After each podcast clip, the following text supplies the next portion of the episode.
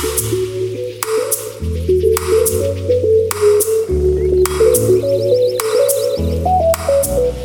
你今天吃早餐了吗？昨天晚上还满意吗？我是 Pancake，我是 Waffle。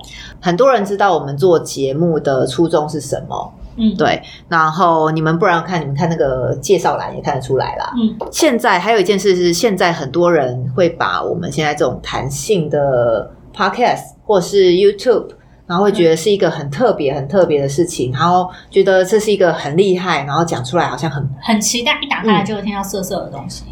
但我们今天要来讲出的是很多女生的心里的想法。对，我们想要代表沉默的大多数。呃，就像是我之前才跟 Waffle 分享过一件事情，是我之前有用过一个国外的一个分交友软交友软体对对，那那个交友软体里面呢，就是你在进去的时候，你要选择你的性别，也要选择性向。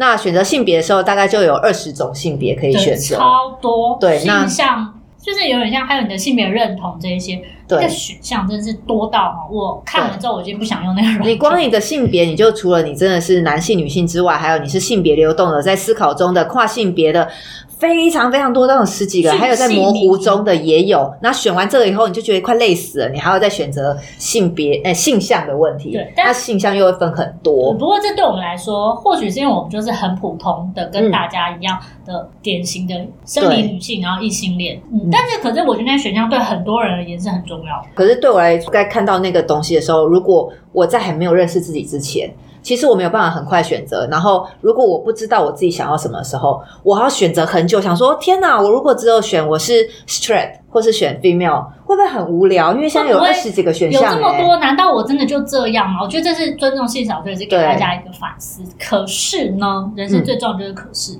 我们不得不说，像我们这些很 normal 的人，有的时候还是最大多数。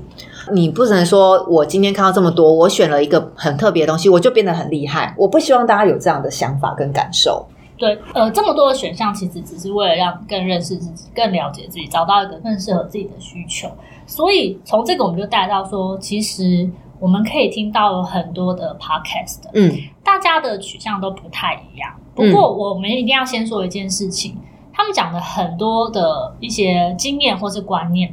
通常会相较于现在大家比较认识的是比较不一样的，嗯所以才有被特别，才有被讲出来的价值嘛。对嘛，才会被 highlight 被拿去报道嘛。如果你今天你的性生活或者是你对性的认知跟他们是不同的，嗯，真的没有关系，真的没有。你不要觉得你自己不做肛交，或是不做一定要很开放，或对者不约炮不，约炮就好像不是现在时下的流行，你就是没有办法跟陌生人或是在一个没有感情基础的状态下做爱。而且你经过很多的想法之后，发现，哎，约炮对我来讲 CP 值非常低，那我为什么要做这件事？或者是你有更多对于不一定是性啊，也有安全上的 concern 啊。对啊，所以其实很多这样的节目，YouTube 或是 Podcast 或是所有的文章，它只是提供一个选项，然后让你去知道说你的喜好是什么。你喜欢普通的性爱，那又怎么样？就是这些很好像很厉害的东西，虽然很多很常被看到听到，嗯那真的只是因为它跟过去不同，所以它被出现，不代表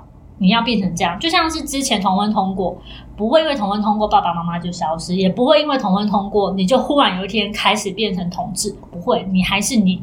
那嗯这些被讲出来，是因为我们要学会尊重别人的想法。我们要学习如何尊重。所以你现在听到的很多的不一样，包括同婚啊，或是你的性啊，或是很多开放的个性经验，这个都只是让你知道说，哎，还有这么多人在做不同的事情，可以开启不同的想法，就是这样。然后这些东西对我来讲，只是帮助你学习，你去找到你自己喜欢的东西是什么。你不用因为自己的喜欢而感觉到羞耻。有约炮这件事来讲，对吗就是就是对你就是在婚姻状态内或一个比较稳定的感情嗯状态内，约炮可能不是一个那么容易被大家同意，或是在不伤害最小的状况下可以被做的事情啊。对啊，那就是你自己去评估你自己生活状态，选择你要的，而不是说，呃，你人家说什么你就要跟什么，就说，哎、对今天是，哎、我我今天在讲同婚，同婚很夯，我是不是就要成为一个同性恋？这个真的是天生的，你不用觉得我要跟着潮流做什么事对，情而。且还有就是，这些都是 focus 在自己，可是我们的生活中还是有人与人之间的相处。对，你今天不断跟你的伴侣说：“哎，我不行，我觉得我们的性生活要怎样怎样。”然后我我觉得我就要去外面跟别人满足我的性生活，这是我你要尊重我的性自主什么？没有这件事情。你某种程度上，你们既然是在一个关系里面，你其实才是要尊重对方的想法跟意愿，没有什么一意孤行。那这样简单讲，那就是。对方不同，你就是找小三了啦。没有什么一定要，我一定不要。那呃，回头再讲，我们如果像情趣用品好了，今天你听到这情趣用品别人用很好用，然后呢，你想试，那就你试试看。那试完之后不喜欢，那。真的就也没有关系，因为你可能就真的不喜欢情趣用品的感受，那我只是提供你另外一个选项，让你去试试看而已。它只是辅助工具，那不是说你用了情趣用品就会哦，我很厉害，我会用情趣用品，好棒哦，我会用润滑液。可是其实有些人天生就是不用润滑液也 OK 啊。我觉得这有个很好比喻，就是像我们的妈妈，嗯，以前呢，她煮菜。就是一个锅子一把刀用到底，嗯，但是现在可能选项很多，西方的这种烹饪的，这哇塞，超多的锅子，然后完全不同的刀。但是你说，你说阿妈妈阿妈，哎，他们真的很强，一个铁锅一把刀就结束所有的菜。对，那谁比较好或谁比较不好啊？其实并没有啊，达成结果，这个结果就是我们说的，你只要能在性上面得到你的满足，想要的那个就是我们要的结果。对，嗯，可以把这些你收集到的资讯当成是一种调剂，跟一种哎，好有原来有这种新的东西，那我试试看，啊，不喜欢就算了。我们的节目很想要讲出大多数人的心声，嗯，对，那前卫也没有前卫很好。你可以往那边走，但是重点是他们知道自己要前卫。对，你知道你自己要什么我觉得这很重要，这是这些节目的 host，他们每一个人都知道自己要什么。嗯，对他们从头到尾都没有鼓吹你要变成跟他们一样，他们其实也想要告诉你说，哎，有这 option，或者是说，哦，原来我有这么多选项。我他讲他的人生的这些尝试经历跟反省，但他不是你哦。对啊，你要知道你要什么哦。对，然后。就算是你还是维持现状，也没有什么不对的。那如果你觉得性就是一个很简单的事情，然后我觉得我只要简简单单的可以安安静静的做一个爱，那这样就好啦。对，然后不要否定自己的性生活。对，你的性生活只要你满足了就好。那在你觉得需要更多的进步的时候，你可以有这么多选项放在你面前，让你去找方法去前进。就这样。那其实我觉得，像我们之前在节目里面。我们一直强调不要有处女情节，尤其是我记得我们之前有一集，我们还证明处女膜这件事情应该叫做引导管，无论是男或女，都是不需要去去纠结这件事情，因为不了解自己生理构造而已。同样的呢，我们也想要跟大家说，大家可以去 Google 一下什么叫荡妇羞辱。嗯，虽然说有一些在一些社会情境上面觉得被骂荡妇是很负面的，对，可是的确有一些情景或是一些文章会让你觉得说，哦。如果被骂荡妇，好像很多新进觉得很厉害、很了不起，嗯，也不用这么想。我不当处女，我就要变成很厉害、很厉害的荡妇。我要跟很多人有很多的性经验，然后有很多是呃过去不太会启齿的，或者比较少人经验过这样的性经验，也不需要，不是这么的绝对。这样回头来讲，是应该对自己有自信一点吗？我觉得不是自不自信，而是你应该对自己的状态感到很自在，因为。就像处女一样，这件事情就是就是过了就过了，不会有，所以我们不要去挣扎这件事情。然后你也不用为了要说我要变得跟很多人做过爱，然后很厉害，然后我就要去做这件事情。对，其实，在社会上有时候新闻有讨论说啊，这个女之前不是有个白吻巴黎，就是对，或者是被骂破嘛。嗯，但这件事情又怎么样？就是像就像。他有很多，他有不同的，他跟很多人接过吻，或是被骂破嘛是有太多性经验的，嗯，被骂。但是有一些人就觉得说，可是他们好像这样子的人的方式，好像是更加自主、更加独特的，也不是哦，也不一定是哦。可是他只是做他自己想做的事情。对，对我们来讲，我们就是佩服。哎，你想做自己的事情，而且你达成了，这个才是最值得被尊重的事情。而且在我们自己的生活经验看到。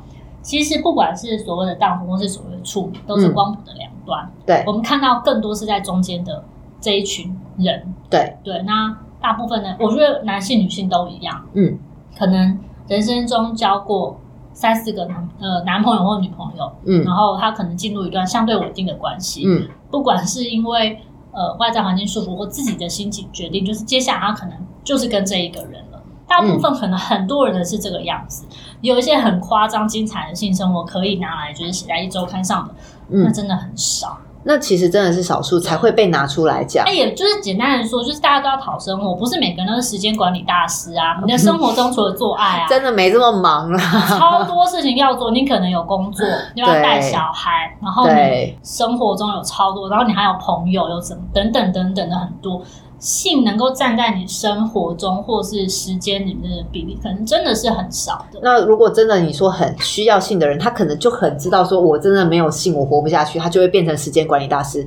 那也没关系呀，对，只要在不伤害别人的状况下就好。真的不要对自己感到这么的没有，觉得我没有跟上那些前卫的潮流，好像我真的没有怎么样。但我们先说认识自己就好。我们也没有要 diss 同业的意思。哦，没有没有哦。但我们想要跟大家说，我们真的不是同业那样子的想法，嗯，或者是说他们的初衷跟我们的确是我们自己看完我们做了 podcast 做的这些，的确觉得我们的初衷或是我们的想象好像。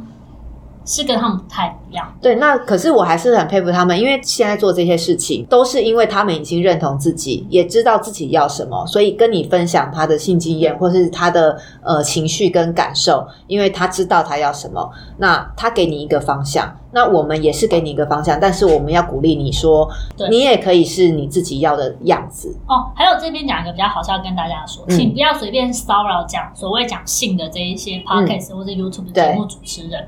如果你寄了一些裸照或屌照来，嗯，我们绝对会把它分享出去。哦，你绝对要知道这件事情，这个我们都没有在含蓄跟对，就是如果你今天给我，就会给我们的同业看，他们也会很乐意。嗯，我希望我们今天这样子聊天的状况下，有对很多一般在听我们这样听众有一点鼓励的感觉吧。对，就是让他们知道说，其实你真的不是一个，呃，你不孤独啦，你不特例啦。对，你你很普通。我跟你说，我们做这节目，但我们也超普通，也不是全世界的人都一定会去约炮啦。真的，真的。好，虽然我们刚刚好像很认真讲了很多，就是很政治正确的话，对，但是重点是呢。我们还是要鼓励大家，就是要用情趣用品，因为 sex my sex 嘛。对，还是可以多尝试。你不尝试，你怎么会知道你喜不喜欢？从来都不知道，你尝试完再跟我说你喜欢什么，不喜欢什么。所以之后我们的节目有夜配团购的时候，记得要好好的 follow 我们。对，然后你就跟着，因为我们今天选过了哈，你知道我们又这么政治正确哦，你就觉得认同我们了吗？你就可以买。而且也不会，也我们也不会选出一些真的太冷冷僻或者是太困难，绝对是好用的啦。对，我觉得就是我们是走务实派的。我们非常务实，因为我们跟你一样，我们都是凡人，我们也是试过才知道要或不要，喜欢自己什么，不喜欢自己什么。没错。好了，如果你喜欢我们的节目呢，请在 F B I G 按赞追踪，救救我的 sex，save my sex。也别忘了在 Apple Podcast 上给我们五星评价。如果对今天的节目有任何意见或是想要讨论的呢，欢迎你用各种方式跟我们联系。那我们就下次见喽，拜拜，拜拜。